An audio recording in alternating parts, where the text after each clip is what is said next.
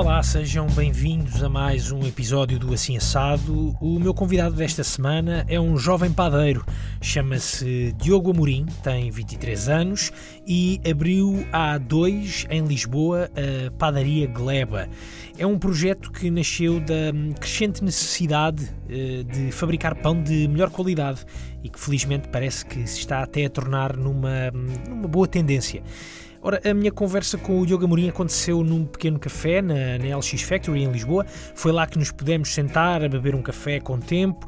Isto porque hum, a padaria de manhã, como devem imaginar, eh, tem muito movimento de, das pessoas que vão uh, procurar o, e buscar o pão quente para os pequenos almoços. Foi então nesse café uh, que conversámos com tempo, com alguma paciência, que eu agradeço muito ao Diogo, sobre. Hum, a formação do Diogo Amorim, ele não é só padeiro, Aliás, ele é muito mais do que um padeiro e também moleiro. Ele tem formação em artes culinárias, eh, uma formação tirada na, na Suíça.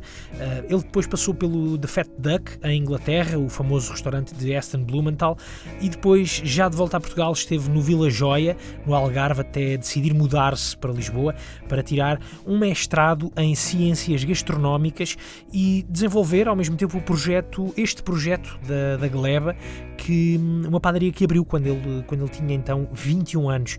Toda esta história uh, é agora contada ao detalhe e com muita paixão pelo próprio Diogo Amorim, padeiro e moleiro da Gleba, uma conversa que vos convido então a escutar. Diogo, olá. Primeiro que tudo, muito obrigado por uh, teres aceitado este, este convite para esta, para esta conversa. Uh, tu arrancaste com o projeto da, da Gleba há quase dois anos, há um ano e meio. Bom, isto pensando numa, numa lógica hum, física da coisa, ou na existência de uma loja, porque, sim. porque o projeto já é mais antigo do que isso, não é? Claro que sim. Claro que um projeto como a Gleba tem, teve um grande tempo pré-abertura de loja, de, de, pesquisa de produtores, de pesquisa de, equipa, de equipamentos, já que considerar que Portugal é um país que importa 98% dos cereais panificáveis que consome, portanto foi muito difícil chegar aos produtores. E assim que chegamos aos produtores que ainda cultivam as nossas variedades autóctones de cereais, uh, tínhamos que converter esses cereais maravilhosos em farinha. Portanto, e seguiu-se um longo processo para perceber como é que o havíamos de fazer da melhor forma. Esses, uh, esses produtores, uh, portanto, para lá, esses, esses 2%, esses 2 de produtores de, de, de, que falas eh, estavam, estavam a produzir para, para quem na altura? Eu acredito que agora não estejam a produzir todos para ti, não é? Sim. Mas, uh, claro, para... então, sem dúvida que, que, que desses 2%, okay, a grande maioria está no Alentejo. No que toca a, a, ao cultivo de cereais panificáveis, a maior parte está no Alentejo. Um, pronto, e a verdade é que no Alentejo se produz uh, cereal panificável de altíssima qualidade e com altíssimo interesse mesmo para, para a grande indústria, ou seja, mesmo as grandes, grandes moagens compram anualmente uma pequeníssima quantidade, lá está entre 1 a 2%, de cereais panificáveis portugueses, ok? Portanto, respondendo à sua questão, no Alentejo há já alguns dedicados ao cultivo de cereais para a panificação. Uh, no entanto, claramente esses agricultores não têm uh, essa atividade como exclusiva, ok? Muitas das vezes acabam por ter uh, a pecuária integrada, não é? Porque, porque de facto é muito difícil em Portugal viver-se exclusivamente do cultivo de cereais. E... Quando, quando, tu, quando tu arrancaste com, com, com o projeto, ou quando... Sim. vamos falar aqui dessa gênese, da gênese da, da, que, está, que está por trás da, da, da gleba como é, como é que surge esta ideia de te ligares ao universo da, da panificação? Pronto, a, a, minha formação é em artes culinárias. Uh, estudei na Suíça e trabalhei em alguns restaurantes de alta, de alta cozinha. Uh, pronto, e sempre tive um, um grande interesse por gastronomia em geral. Sempre, sempre estudei e, li muito, sempre pesquisei muito na internet e li imensos livros. E nesse processo de pesquisa, uh, lembro-me de aleatoriamente, ok? Uh, conhecer o, o, o, o, que, o, que eu, o que me foi vendido como sourdough bread, não é? Porquê? Porque a verdade é que uh, os cozinheiros portugueses uh, acabam por ter que aceder a, a, conteúdo uh, internacional, não é? Que muitas das vezes está em inglês. E, e lembro-me de, de, de, pá, de, ver um vídeo ou, ou, de ler qualquer coisa sobre sourdough bread e começar e a tentar. E começar a, e, e, começar a perceber o que é que era isso de sourdough bread. E depois parecia uma coisa quase que extra, extraterrestre, porque eram como é horas. Como é que nós podemos traduzir o sourdough bread? Pão de fermentação natural, é assim que eu, que eu traduzo, ok? Um, parecia uma coisa quase, quase que extraterrestre, absolutamente imprática e na altura nem sequer associava que alguma vez sourdough bread tivesse sido feito na nossa história, para além de, atualmente, nas cabeças excêntricas de, de, de, de meia dúzia de, de, entusiastas foodies, não é? Uh, mas ao pesquisar mais profundamente sobre o tema, ao começar a experimentar em casa e ao ler o que está de facto por trás do sourdough bread, apercebi-me de que se calhar há 100, 150 anos sourdough bread era o que se fazia no mundo todo sempre, porque não havia outra, outra opção de levedar, de fermentar pão, de fazer crescer pão. Tu, tu cresceste com a tradição também da, do pão. Uh, nós, nós em é Portugal, é nós em Portugal temos uma ligação muito forte Sim, ao, claramente, ao pão, não é? Claramente nasci com essa ligação que é comum e normal em, em Portugal, ok? Uh, não posso dizer que tenha crescido com um pão amassado à mão da avózinha de fermentação natural, com cereais moídos do outro lado da rua, no moinho de pedra, isso não. Uh, tu tens, 20, tens 23 anos sim. e isso há 23 anos, se calhar, até já, já era uma prática em desuso, não é? Sim, mesmo há 23 anos era uma prática completamente em, em Estamos a falar do tempo dos nossos pais, provavelmente. Há 50 Sim. anos é que ainda se poderia encontrar isso, e, e eventualmente. depende muito, não é? Por exemplo, o meu pai cresceu num ambiente mais rural, uh, numa aldeia uh, perto da cidade onde, onde eu vivi a, a, maior parte da minha vida. Se calhar hoje em dia já não foi bem a maior parte da minha vida, que eu continuo a, a ficar mais velho, mas pronto, vivi grande parte da minha vida em Santa Maria da Feira. O meu pai cresceu num meio rural perto de Santa Maria da Feira e, e, de facto cresceu um pouco com esse pão e com, com a broa de milho, que era o pão lá da, da região, amassado à mão, pela avó e tal, cozido no forno de lenha. Já a minha, a minha mãe tem mais ou menos a mesma idade, mas cresceu uh, numa, numa vila perto do Porto, já comia um pão completamente citadino uh, e semi-industrial, não é? Um pão feito com farinhas das grandes moagens, fermentado rapidamente com, com, com fermento padeiro, portanto, um processo mais tu... comum ao de hoje, de hoje em dia. Tens memórias de, de, do, do, pão que comias na, na, na, tua infância? Em Santa Maria Tenho. da Feira era, era, eras um privilegiado nesse sentido, porque é, Parece não. que é quase hoje em dia uma. Um, Lá está, um era, o que eu, era o que eu estava um a dizer. Que não há grande eu pão. Não, eu não.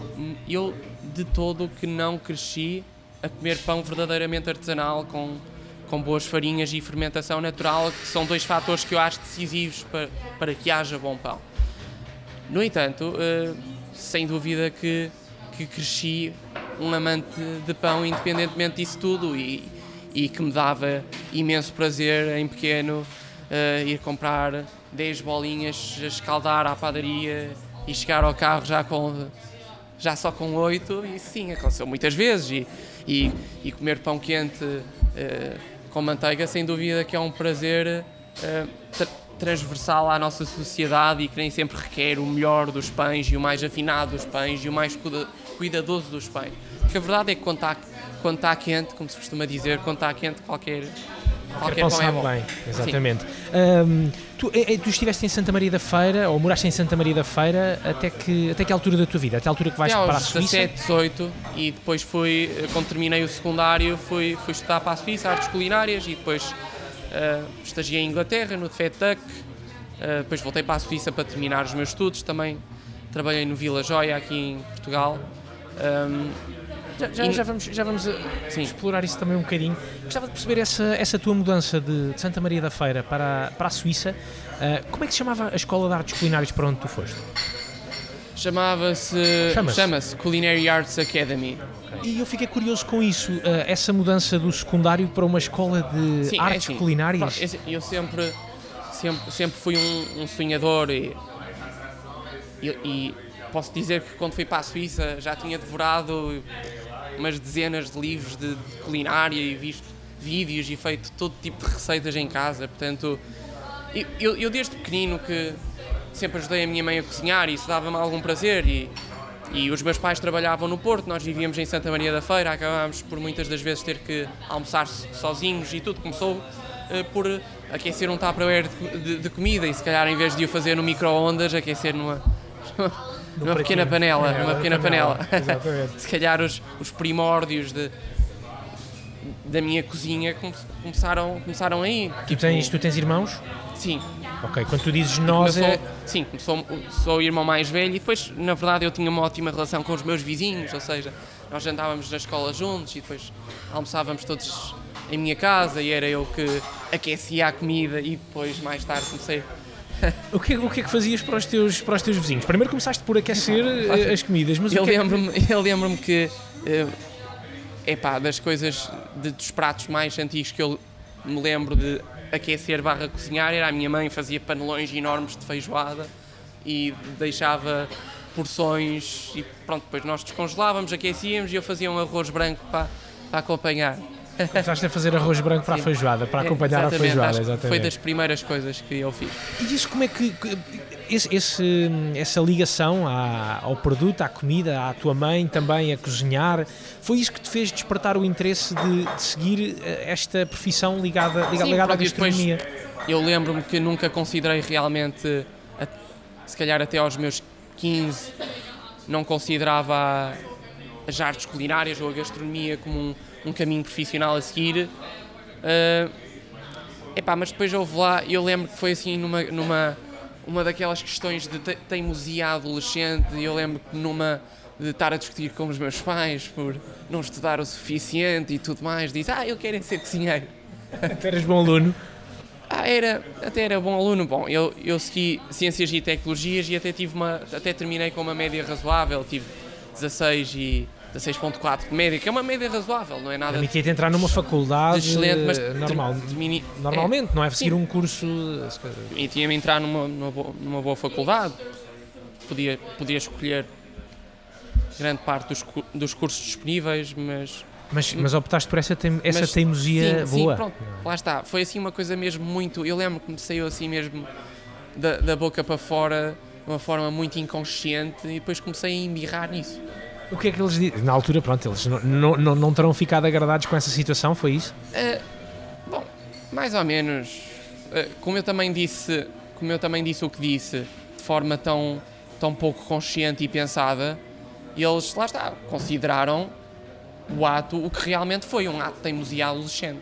E, portanto, não ficaram satisfeitos com um, um ato de teimosia adolescente que determina, sem mais nem menos, o meu futuro profissional ou o caminho que eu vou seguir Uh, mas acabou por determinar. Em anos que serão muito decisivos da minha vida, acabou por determinar, sim. Uh, mas, mas lá está, atenção, apesar de ter sido um, um ato inconsciente, eu, como disse, já gostava imenso de cozinhar e, e, e já li imenso. E lembro-me, por exemplo, de uma vez que tinha um teste no dia seguinte e tinha passado a tarde toda a praticar a cortar cebolas. E minha chegou lá e tinha um monte de cebolas cortadas em, em pedacinhos e disse: O que é, que é isto? E, estás em, tens, tens testes e estás a cortar cebolas. Bom, e, e eu via não sei quantos vídeos de, de profissionais a cortar cebolas muito rápido e. E és um bom cortador de cebola hoje em dia? Sou, sou um bom cortador de cebola. Aliás, eu fui para, para, para para, para a escola na Suíça e já sabia cortar cebolas bem. Como é que foi essa experiência de ir para a escola da Suíça? Primeiro que tudo, como é que descobriste essa, essa escola? Obviamente, se calhar através das leituras que Epá, fazias. Por, pois, lá está. Porque não como... foste para uma escola de hotelaria, tu decidiste ir para uma escola de artes culinárias. É, era uma escola de. não, era uma escola de, de hotelaria que tinha. Portanto, aquilo fazia parte de um grupo de escolas de hotelaria que é o Cesar, Cesar Reeds Colleges e depois eu, eu, eu, estava num campus universitário juntamente com, com alunos de, de gestão hoteleira e tudo mais, mas, mas obviamente... Era, qual era a diferença para as artes culinárias, eh, Diogo? Eles não tinham praticamente disciplinas, tinham se calhar uma disciplina em que de vez em quando iam à cozinha cozinhar. Nós tínhamos mesmo todos os dias passávamos o dia a cozinhar, não é? Mas tu podias, lá está, tu podias ter optado por seguir hum, uh, esse, esse lado da, da, gastronomia e da hotelaria numa escola em Portugal? Optaste por ir Sim, por fazer logo porque, a formação bom, fora? Sempre, sempre achei, e ao, e ao falar com, com, alguns, com alguns cozinheiros na altura, sempre achei que era muito importante sair do país e ver, eh, ver coisas diferentes, conhecer culturas diferentes e, e claramente na altura em que eu saí de Portugal o, o, o, panorama gastronómico aqui em Portugal não era muito interessante se olharmos numa perspectiva da alta cozinha que era o que eu realmente queria fazer. Portanto, o que eu queria era, era trabalhar num restaurante de, de três estrelas Michelin, isso é que era o, isso é que era o meu sonho e e, e, nesse, nesse contexto aqui em Portugal na altura não era muito interessante e eu não estava também muito envolvido com o que se estava a passar aqui em Portugal. Uh, As coisas mudaram muito sim, nesse Sim, quando eu saí nessa altura. 5, 6 anos, não é? Estamos a falar de. Tinhas 17, tens 23. É, aí há uns, há uns 6 anos. 6 anos. Sim, uns As coisas mudaram anos. muito em 6 As coisas anos. mudaram muito em 6, 7 anos. A gastronomia tornou-se uma verdadeira moda e uma. E, e, e, e um, criou-se toda esta hype com os chefes que na altura não. Na altura claramente não existia, pelo menos da forma que existe hoje. Uh, bom, eu assisti, lá está, desde que me comecei a interessar por gastronomia. Uh, até agora assisti a um, a um, grande, a um grande. Fui vendo esse, esse grande crescimento em termos de popularidade da gastronomia, dos chefes e, e da importância que.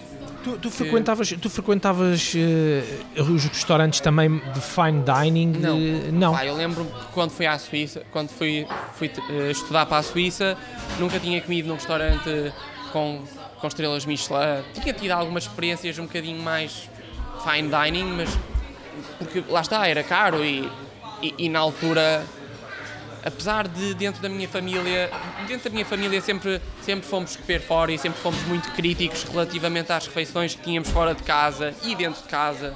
Uh, sempre se, se falou muito sobre comida, isso sim, sempre tive muito essa cultura familiar. No entanto, lembro-me que a minha família não estava, nessa altura, antes de eu ter ido estudar para, para a Suíça, disponível para gastar 100 euros por pessoa numa refeição. Sem dúvida que não.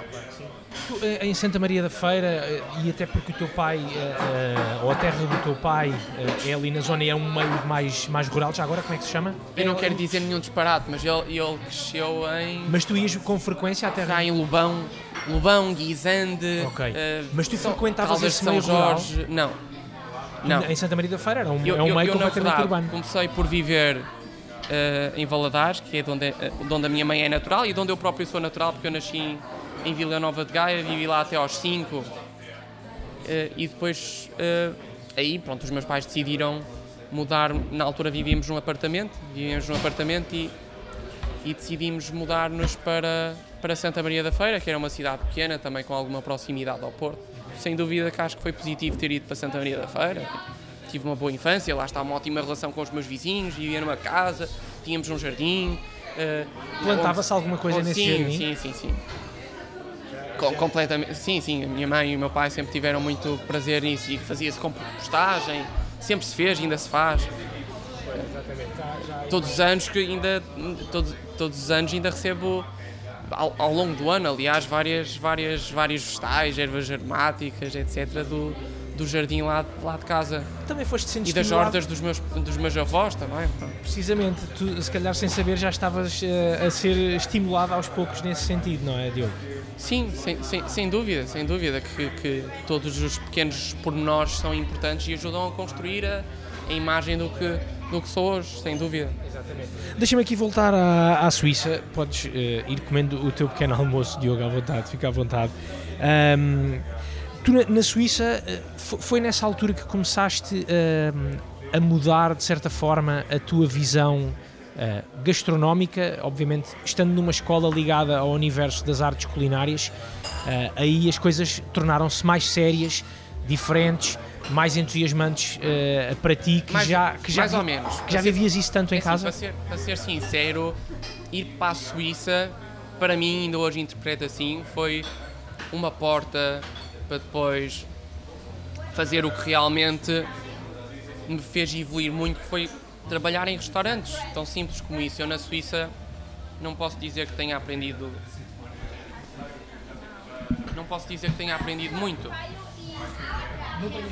não, não posso dizer que a Suíça tenha mudado a minha forma de ver a gastronomia, também não mudou muito a minha forma de pensar a, minha carreira. Quando eu fui para a Suíça já sabia onde é que eu queria estagiar e trabalhar e e como lhe disse, lia mesmo muito e, e também se calhar por ter uma, uma base algo sólida de secundário em ciências e tecnologias, portanto em química, em biologia, tinha bastante facilidade em, em aprender determinados fundamentos teóricos da, da, da, culinária, da cozinha, ok? E sempre me interessei muito pela, pela ciência por trás da comida. E quando cheguei à Suíça, apesar de ter sido, apesar de considerar a Suíça um ponto importante do meu, do meu crescimento profissional, um, acho que foi mais tipo uma porta que me abriu. Um, não, para, para, pronto, uma, instituição que, uma instituição que me abriu as portas para o mundo do trabalho e aí é que realmente comecei a evoluir imenso em termos práticos, não é? Foi, foi então no, no Fat Duck que as coisas começaram a, mudar para ti? De que forma é que elas começaram a mudar para ti? Nessa ideia da disciplina, é assim, por exemplo? Nas primeiras semanas foi, foi bastante difícil porque lá no Fat Duck trabalhava desde o primeiro dia em que lá entrei. Trabalhei sempre 16, 17 horas por dia, era mesmo muito puxado em termos de ritmo de trabalho e em termos de, de horas. Ah, começávamos aí às 6, 7 da manhã, na melhor das hipóteses acabávamos já às 11, se fizéssemos serviço acabávamos já à 1 da manhã. Uh, pronto, e as primeiras semanas foram difíceis porque eu depois vivia longe e, e tinha que andar 50 minutos a pé para chegar ao restaurante. Depois, entretanto, comprei uma bicicleta, o tempo reduziu para metade. Portanto, fui fazendo algumas adaptações. É assim, cresci imenso uh, a nível profissional e a nível pessoal. Tornei-me uma pessoa mais, mais forte, mais competitiva, mais disciplinada, mais organizada. Uh, e claro que nos primeiros meses que lá, está, que lá estive, portanto, eu estive lá meio ano e nos primeiros meses passei. Uh, o tempo todo, literalmente todo, a, a, a, fazer preparação, portanto, a fazer mise en place. Inicialmente era, era, era, complicado porque é um nível de rigor tão alto, um nível de perfeccionismo tão alto. Eu, entretanto, já uh, trabalhei no, noutros restaurantes, restaurantes com, com, com estrelas Michelin, restaurantes, bons restaurantes, mas nunca vi um, um nível de perfeccionismo tão elevado. Como é que surgiu Então, essa... nos primeiros tempos era uh, pá, tudo o que eu fazia era para o lixo. Estava a fazer, chegava lá uma pessoa, pegava no que eu estava a fazer, deitava ao lixo. Não, não é assim. É, pá, e, e, e, e, o, o frustrante uh, naquelas primeiras semanas é que eu não tinha o olho treinado para o, para o pormenor. Então era frustrante na medida em que eu não conseguia ver o que é que eu estava a fazer de errado. Então demorou ali algumas semanas uh, para, para, para eu começar a conseguir perceber os detalhes e e depois, mais tarde, comecei a apaixonar-me pelos detalhes e pelos pormenores, e, eh, e, por ser rigoroso, e por ser disciplinado, e por ser organizado, e por trabalhar de forma limpa. Esses, uh, esses detalhes tu ainda os... E essas bases que são Sim. importantíssimas para qualquer cozinheiro que queira trabalhar uh, profissionalmente, isso é que me faltava completamente e, e, e pronto, e foi muito importante. Pois a nível, a, a, nível de conhecimento teórico sobre gastronomia, eu sempre fui muito informado e quando fui para o Fat Duck já tinha lido o livro do Fat Duck e conhecia as receitas todas e sabia o que é que cada ingrediente estava a fazer. E, em, termos, em termos teóricos, eu, eu, eu fui para lá extremamente bem preparado, porque de forma autodidata sempre, sempre li muito e sempre li para, para entender e para perceber. Uh, no entanto, uh, a nível prático de profissionalismo na execução, isso aí foi para lá, pá, muito, muito mal, muito mal. Saí muito mal da, da escola de cozinha e não creio que seja um problema em específico da Escola de Artes Culinárias onde eu estudei. Acho que é um problema das escolas de, artes culinárias como um todo. Todas as que eu conheço têm, têm um método um método de ensino que não prepara realmente o, os alunos para a realidade, uh, nem, de, nem de cozinhas mais, mais uh, humildes, nem de cozinhas mais uh, excêntricas e, e elaboradas. E, elaboradas. Como é que foi essa, essa oportunidade de, de ires para o Fat Duck? Era o restaurante para onde tu querias ir? porque também tinhas esse conhecimento de, da gastronomia? Eu, na altura, fiz um grande quando se começou a, a, aproximar a altura do meu estágio, fiz um grande trabalho de mandarem umas dezenas de e-mails e candidaturas para vários restaurantes onde eu queria estagiar e na altura o, o Fat era dos, dos restaurantes que mais me interessava uh, estagiar e, e, pronto, e consegui uh, que eles me aceitassem e fui para, fui para lá, mas também tinha outras opções. Tu queres dar alguns exemplos outras ah, opções? Por exemplo, eu lembro que, que, na altura também tinha sido aceito no Geranium, que é um restaurante também de 3 estrelas Michelin na Dinamarca. Por exemplo, se eu fosse estagiar para o Noma, uh, ia, ia ter que lidar e encontrar uh, se calhar umas dezenas de ingredientes das, dos quais nunca tinha ouvido falar. Agora, no Tefeta, o, o, o foco não é tanto esse, é mais a técnica e, e, e um, a, filo, a, filosofia. A filosofia. Diogo, eu gostava eh, de, de te perguntar agora uh, pela, um, pela tua passagem pelo Vila Joia. Uh, essa foi, foi uma. Tu, tu estás, está, estiveste no, no Fat Duck, voltas à Suíça para terminar a tua, a tua formação e é depois disso que vais para o Vila Joia e é no Vila Joia que começas a, a ter esta ligação ao mundo da, da panificação? Não, não. Já vinha de antes? Eu até antes de ir para a Suíça, okay. como já disse várias vezes, eu era um grande Exatamente. entusiasta, estava sempre em casa a experimentar. Até mesmo antes de ir para a Suíça já fazia pão de fermentação natural em casa, já tinha experimentado. Claro que eram uns pães horríveis, mal feitos, uns ácidos, outros que nem fermentavam. Andava ali um bocado a experimentar. Não? ninguém nasce ensinado e não, tinha, não tive propriamente um, um professor de, de, fermentação natural, fui de forma autodidata experimentando. E por acaso, quando eu tive no Defetec, foi interessante, porque eu já fazia pão de fermentação natural e,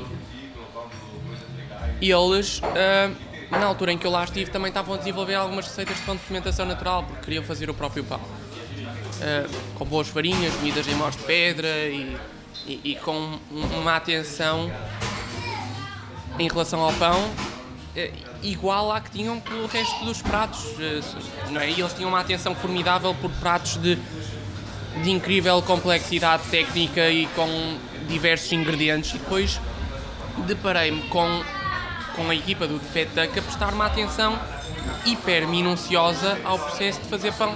E, e, e claramente isso também contribuiu para focar-me ainda mais uh, em tentar fazer bom pão em, em casa. Mas eu lembro que em Inglaterra, mesmo em Inglaterra, depois eu lá eh, em casa, nas minhas folgas, fazia sempre pão de fermentação natural, mas eu acho que lá nunca consegui fazer um único pão de jeito. Por causa dos produtos? De, de, de, de da matéria-prima? Não. Por minha causa, essencialmente. Eu também queria sempre improvisar e não queria gastar dinheiro e tal, e na altura nós lá o forno, o forno que eu lá tinha em casa era um forno a gás, tem uma daquelas chamas por trás. Aquilo para cozer pão é, é horrível, é, é, péssimo, porque o calor vinha todo de trás, o pão queimava de um lado, ficava branco do outro. Mas mesmo assim eu queria fazer e queria experimentar, porque não tinha outra forma de o fazer, não é? Mas lembro que depois, quando chegava à casa, quer dizer, quando chegava à casa, eu durante os seis meses que lá tive só foi um fim de semana à casa, mas lembro que nesse fim de semana que fui a casa levava uma lista enorme de coisas que queria experimentar com o forno de casa e, e tudo o que já tinha ao meu dispor em termos de utensílios e não sei o quê, mas pronto, depois também não queria, para fazer pão em casa, uma boa estratégia é, ter uma panela de ferro fundido ou uma panela pesada que se pré-aquece juntamente com o forno e depois coce o pão lá dentro, com uma tampa que cria vapor, isso é das melhores. Eu na altura não quis fazer esse investimento na tal panela de ferro fundido. Então fazia, tentava para criar vapor, tentava todo o tipo de malabarismos estranhos, desde a tirar um bocado de água, mas depois o forno era bastante ventilado e e o vapor não, não ficava, então os pães ficavam todos péssimos e eu andava sempre a. Isso deixava-te desiludir. Entrar em parafuso, o que é que seria, se era o forno, se era eu. Okay. Um, eu estava, estava há pouco a perguntar-te da, então, da, da experiência do, do Vila Joia, da passagem pelo, pelo Vila Joia. Uh, como é que se dá essa? Aí, aí já, ainda foi estágio no Vila Joia? Já foi um. Já, foi, já foste um cozinheiro contratado, digamos assim?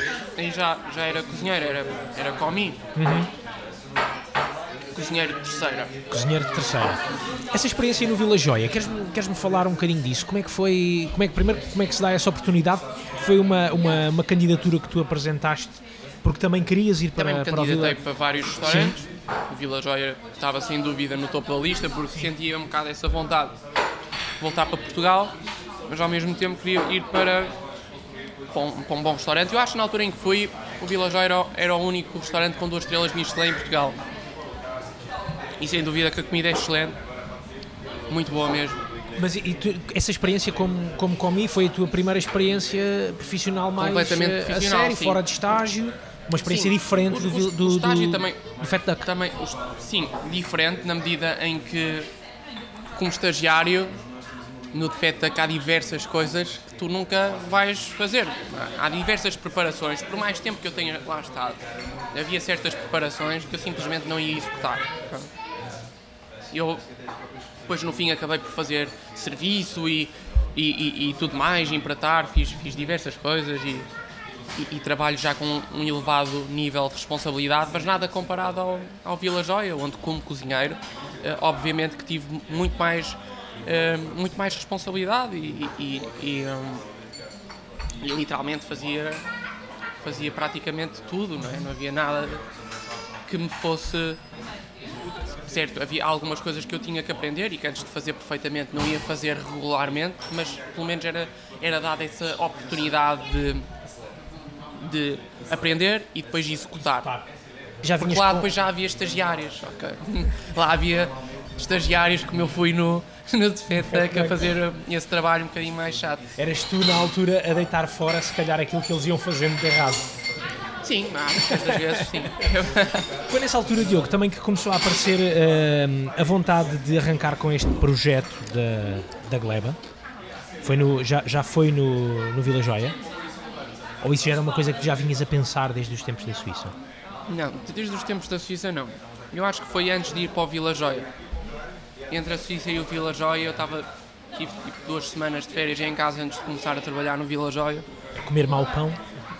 A comer mau pão, mas mesmo assim a acreditar que era capaz de fazer excelente pão, porque em teoria era, em teoria sabia que as farinhas XPTO eram estas, que a fermentação natural tinha que resultar nisto e naquilo, eh, mas em termos práticos, mesmo nessa altura, eu acho que só comecei realmente a fazer pão bom quando, quando abri a padaria e com o equipamento que ainda hoje tenho disponível, comecei a testar, vezes sem conta, e, e a fazer.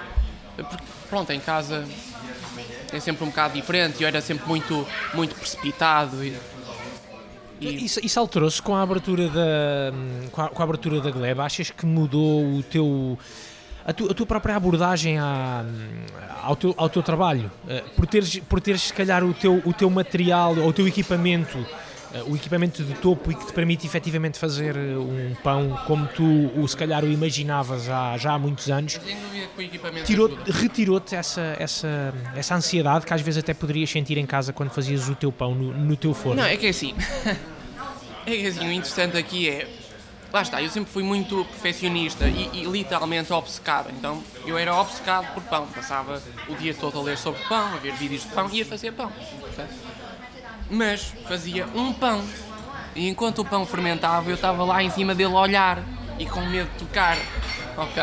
Quando o tirava da taça para dar a forma, era um stress. Ok? Então, Pois na, na, na, na padaria eu realmente pronto, comecei a testar e a fazer em maiores quantidades e depois já não tinha já não tinha tempo para prestar tanta atenção a cada pão isso foi bom.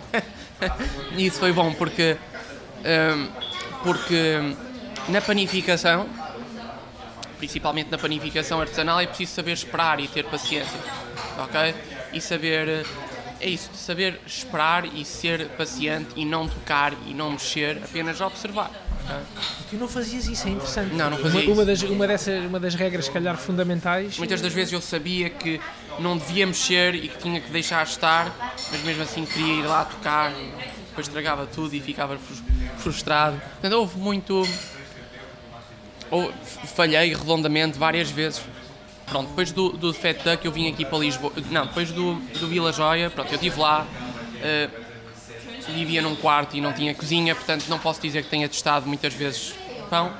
E lá está, já tinha a crescer na minha cabeça essa ideia de abrir uma padaria e vim para Lisboa fazer um mestrado em Ciências Gastronómicas, porque, como disse, tinha muito esse interesse de explorar e aprender e ler. Aí no FETUC, ainda para mais com stress e responsabilidade.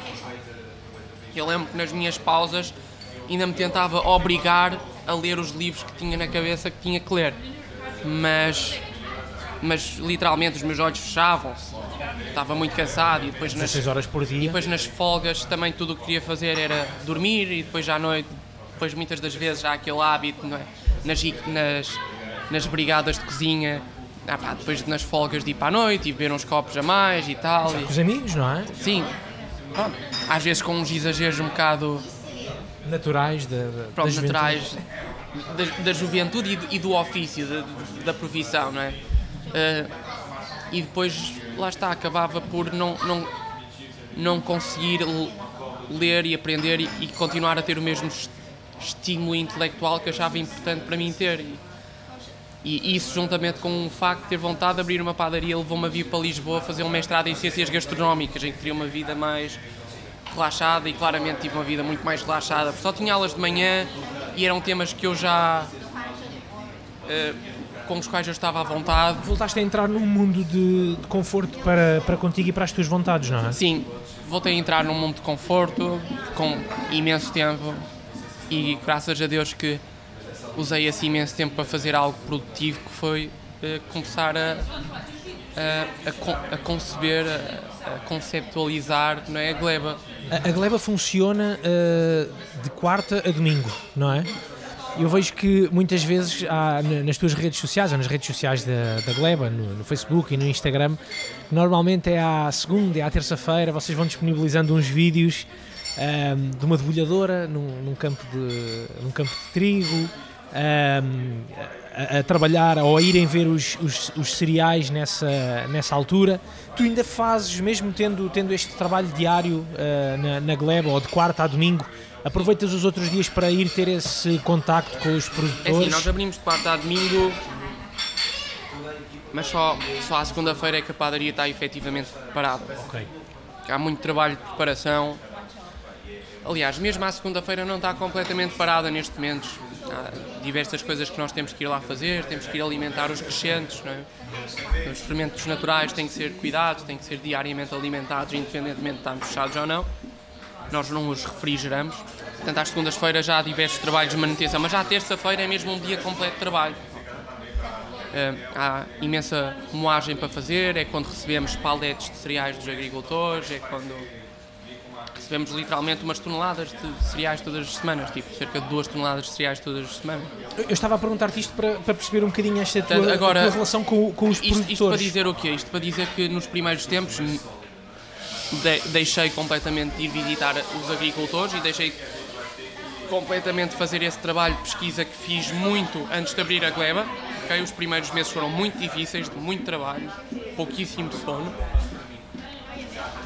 Graças a Deus que já tinha alguma preparação do tempo em que tinha trabalhado ah, no Defetuck e no Vila Joia, em que de facto se trabalhava muitas horas, mas nada como, como, como aqui. Aqui foi bastante pior. Muito Ainda menos, foi pior? É, muito menos sono ainda e, e lá está, muito mais responsabilidade, porque no final Mas do dia. porquê? Pela passagem, pela passagem de mais tempo na, na estrada, a caminho dos produtores, ou mesmo eh, para analisar e provares Não, e saberes porque- aquilo que estavas a ir buscar aos é, produtores? é, No, no início.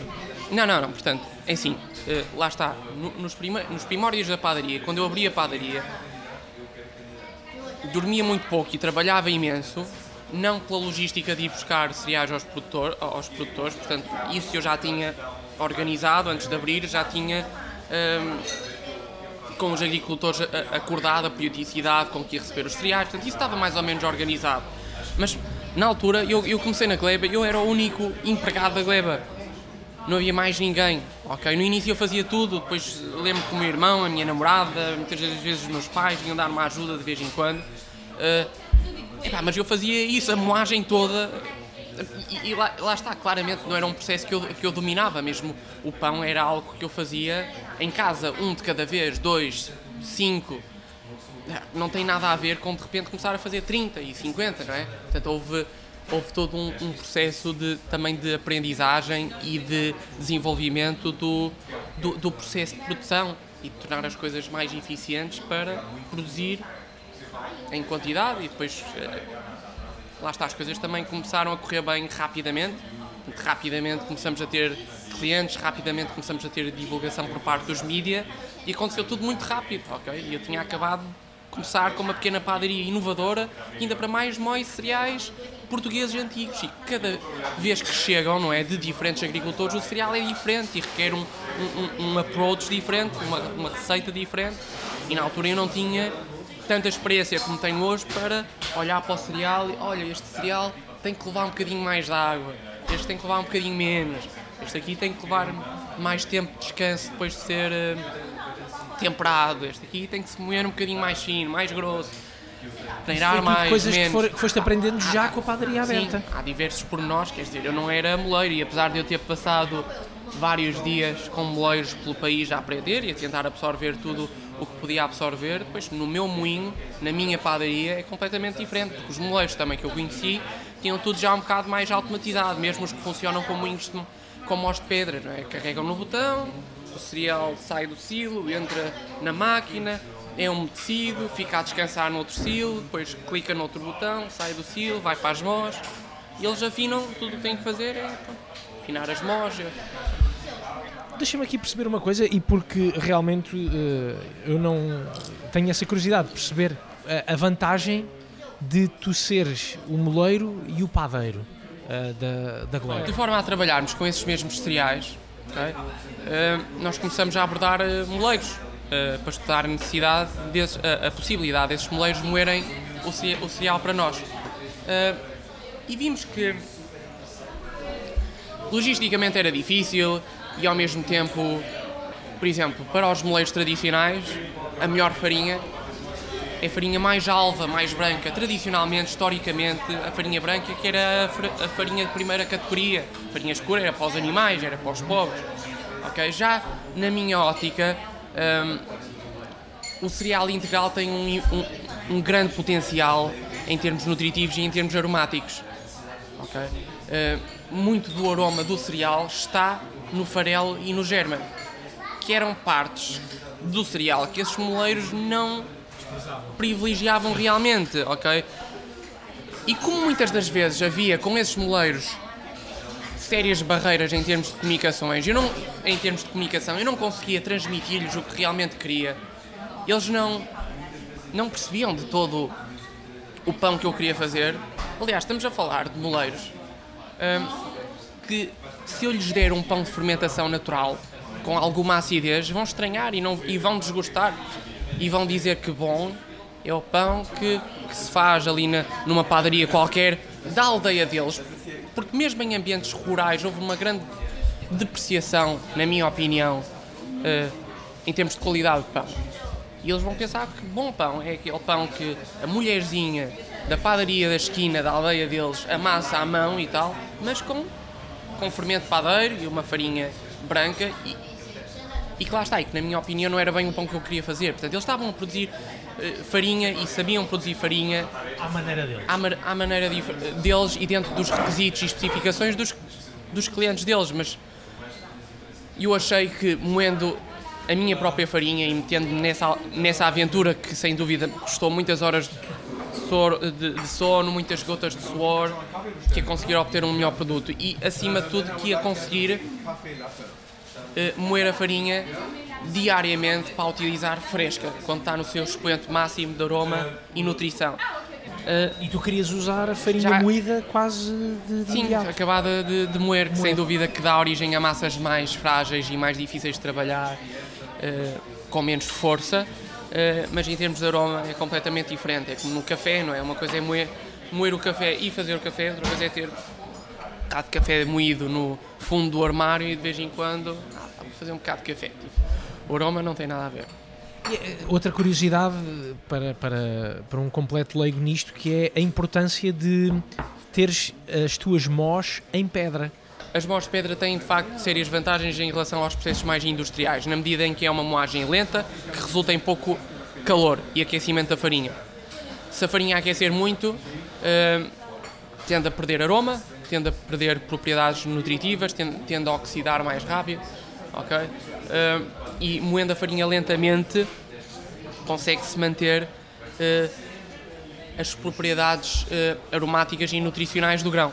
Dá-me só aqui uma ideia de como é que tu tens um pão especial, de, de ou dois ou três pães especiais por dia, uh, que incluem aqui outros, outros ingredientes, que juntas outros ingredientes e outros produtos ao teu pão. Os mirtilos, as peras, as peras roxas, uh, as nozes, os figos. Como é que, como é que, Sim, como é que nascem é estas neste, receitas? Neste processo de, de busca uh, pelos nossos produtores de cereais, pelos nossos fornecedores de cereais, deparei-me ao longo dessa, desse caminho, dessa jornada, com diversos produtos fantásticos que, que não podem ser convertidos em farinha, que, que consequentemente vai ser convertida em pão, uh, mas que podem ser muito interessantes, não é? Como incorporados na massa de pão, ok? E podem oferecer ao, ao, ao, aos nossos clientes um, um dinamismo da oferta uh, que, que, é interessante e empolgante. Não é? Então, o que é que nós decidimos fazer? Alterar-nos com todos estes fantásticos ingredientes que existem no nosso país uh, e que não podem ser diretamente convertidos em pão. Okay? Uh, tive a ideia de, de começar a ter dois pães especiais diariamente, que variam todos os dias. ou seja, mantêm os clientes interessados porque nunca sabem realmente o que é que o que é que vai haver, porque também depende muito da disponibilidade e alguns ingredientes são sazonais, alguns são, são pequenos lotes que nós arranjamos agora, mas que depois, passado umas semanas, já, já acabou. Uh, nomeadamente frutos secos, nomeadamente uh, portanto, passas, passas de, de pera rocha, que também é um produto interessante, figos secos, pingo de mel, mirto estilos. 99,99% são produtos portugueses. Depois temos alguns como o chocolate. Às vezes fazemos uns pães especiais com chocolate. Claramente não é português porque não se cultiva chocolate em, em Portugal. Uh, mirtilos, temos um de mirtilos selvagens. Também não há mirtilos selvagens em Portugal. Uh, portanto, mas são na, maioria, na grande maioria produtos portugueses e são combinações simples, interessantes, que nós vamos fazendo. E aí que voltas a dar largas à tua imaginação. Ah, mais, ou, talvez. mais ou menos. Não, mais ou menos. Obviamente que, que é um processo muito mais simples do que, do que conceber um prato de, de alta cozinha, porque o foco não, não é bem esse. É, é, o foco é o pão, não é? Uma coisa que eu acho muito interessante uh, nesses, nesses pães especiais é que não é ok, eles podem ser descritos como pão com o queijo da ilha de São Jorge, mas não é, eu não sinto que seja com, é apenas uma notazinha. Está lá a referência. Uh, não é uma não é uma fatia Sim, de queijo claro. por cima não é nada disso isto para, para quem nos estiver a ouvir ficar curioso curioso com isso são aquelas notas são algumas notas para acompanhar o Sim, pão Sim, por exemplo no caso do pão de, com queijo da Ilha de São Jorge nós nós compramos queijo da Ilha de São Jorge normalmente com com curas medianas, não muito prolongadas, mas também não muito jovem, mais ou menos com 5, 6 meses de cura.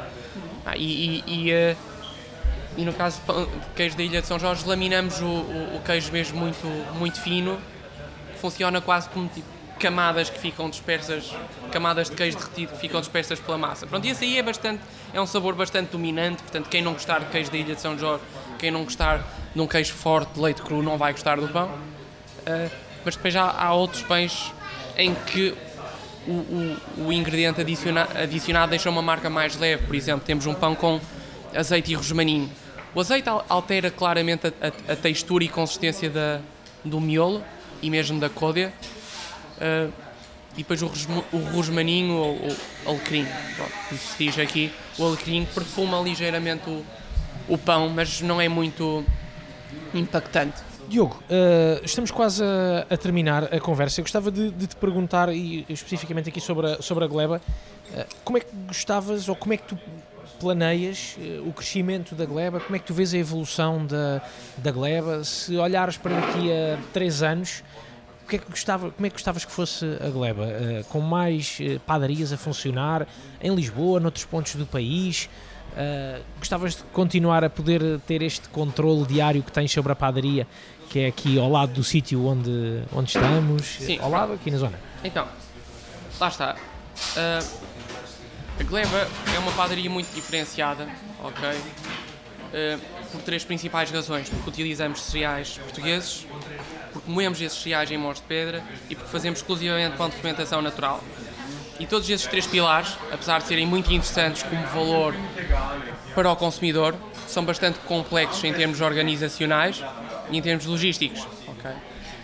Um, claramente crescemos bastante nos últimos tempos, em termos de, em termos de clientes e em termos de produção de pão. Uh, Hoje estás a fazer mais ou menos quantos uh, pães? Neste momento nós fazemos já uma média de 500 kg de pão por dia, que é meia tonelada de pão por dia, que é, é muito pão, para umas instalações tão pequenas e, e, e portanto isto está, está, está, está, a culminar na resposta mais direta à sua pergunta, que é quais é que são os meus planos. Portanto, dado, dadas as especificidades da padaria, nós, no atual espaço, já não conseguimos aumentar mais a nossa capacidade de produção, porque entretanto já fizemos várias alterações que nos permitiram alterar ligeiramente a, a, a, a logística, da logística da coisa e aumentar ligeiramente a nossa produção, mas que neste momento, para a quantidade de pessoas a trabalhar lá, para a quantidade de pão uh, que fazemos, torna o ambiente um bocado pesado e duro demais e, e, e, e sem dúvida que requer dedicação fazer pão tão artesanal como o que nós fazemos, uh, mas ao mesmo tempo sem dúvida que eu quero oferecer as melhores condições possíveis aos meus funcionários. Isto para dizer que, que estamos mesmo muito interessados de, em num futuro, se calhar num, num prazo, se calhar de 3 anos, não sei exatamente, é, ter umas, umas instalações concebidas já dentro da experiência que eu fui adquirindo, não é? Mas sempre aqui por Lisboa, por, até por causa dessas Se, sempre aqui, sempre aqui por Lisboa e, e, e, sem dúvida que uh, também me deu a impressão que, que, que, que a sua pergunta uh, questionava diretamente se eu, se eu teria interesse em abrir montes de glebas por todo o lado e não sei o quê, porque se esta corre bem, se calhar se eu abrir noutro sítio também, também corre bem. Mas é, é, muito, difícil. é muito difícil porque é um processo que requer muito know-how, muita dedicação, ok? E, e sem dúvida que, que o tipo de pão que eu faço e o processo de produção que nós levamos a cabo não é ensinado nas escolas de planificação nem de culinária. Uh, Portanto, nós, contrata nós contratamos pessoas que começam connosco do zero. Não, muitas das vezes não sabem nada sobre pão e às vezes é melhor assim. Tu, te, tu tens um, um olho muito, vou-lhe chamar científico, na construção da. Tens um olho muito científico na, na construção daquilo que tu fazes, de, do, do, teu produto. Uh, menos instintivo e mais científico? Ou, ou começou por ser científico e tornou-se instintivo? Bom, isso é uma boa pergunta sem dúvida que tem as duas componentes, mas acho que assim que se decide fazer pão a nível profissional e, e assim que se decide um, viver uh, uh, e, e, eu tenho, tenho, tenho uma família, tenho um, um filho e assim que se decide viver completamente do pão e, e se decide ter um negócio chamado padaria, uh, sem dúvida que o instinto, instinto é importante mas mais importante do que o instinto é a consistência, a eficiência e a implementação de processos sistemáticos que ofereçam ao, ao consumidor, não é, aos nossos clientes, a garantia de que, independentemente do dia em que forem à padaria, o pão de trigo barbela vai ser o pão de trigo barbela, o pão de trigo de alentejo vai ser o pão de trigo de alentejo. E eu sempre tive essa, essa visão e esse foco, não é? Que requer o tal olho científico e objetivo. Uh, sem dúvida que no início foi, foi bastante difícil, porque mesmo com o olho científico eh, é, é necessária muita experimentação e prática para chegar uh, às receitas, para chegar à, à, à qualidade que, que, sim, ao produto final.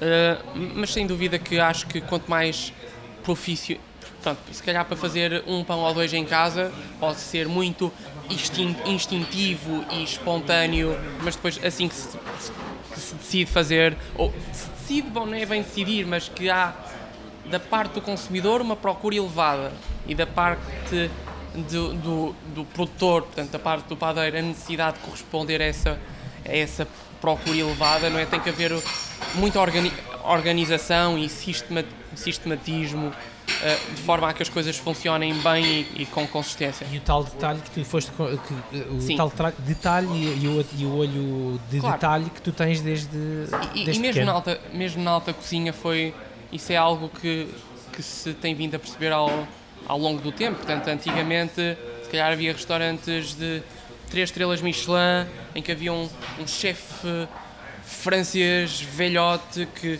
prova e adiciona uma pitada disto e uma pitada daquilo e, e o prato está absolutamente fenomenal e se for ele, se for esse fantástico chefe francês a fazer esse prato todos os dias, vai sair todos os dias igual. Só que assim que ele tem que delegar e assim que ele tem que explicar essa pitada de disto e daquilo que adicionou, aí vêm as dificuldades. Assim que é, que é, que é necessário transmitir, delegar e ensinar, das duas, uma, ou o chefe francês XPTO tem 10 anos para esperar, ok? Cujos aprendizes vão percebendo ao provar, ao fazer todos os dias exatamente qual é a direção e depois já não precisam de pesar porque têm tudo absolutamente interiorizado, foram 10, 15 anos a trabalhar, a fazer aquele mesmo prato e depois chegam lá. Uh, mas que muitas das vezes, nos dias que correm, não há essa disponibilidade. Mesmo na alta cozinha, tudo é pesado. O sal é pesado, o açúcar é pesado, a pimenta é pesada. Não é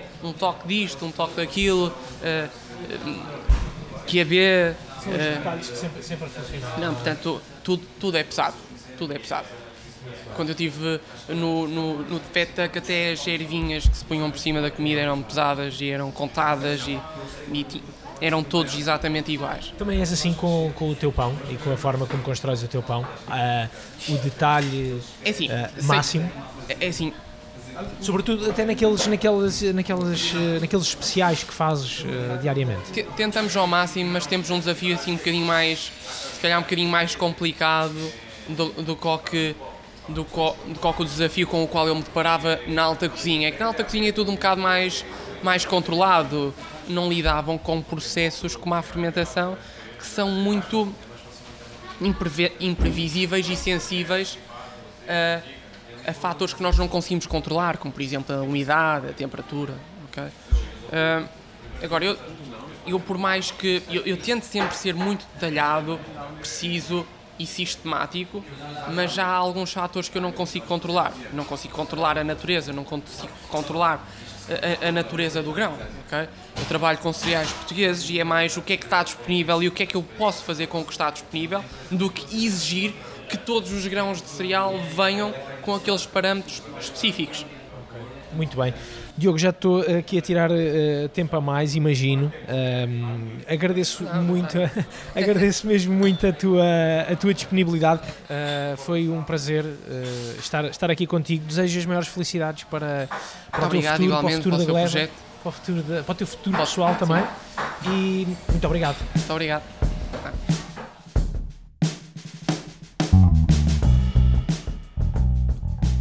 Pronto, espero que tenham gostado da minha conversa com o Diogo Amorim.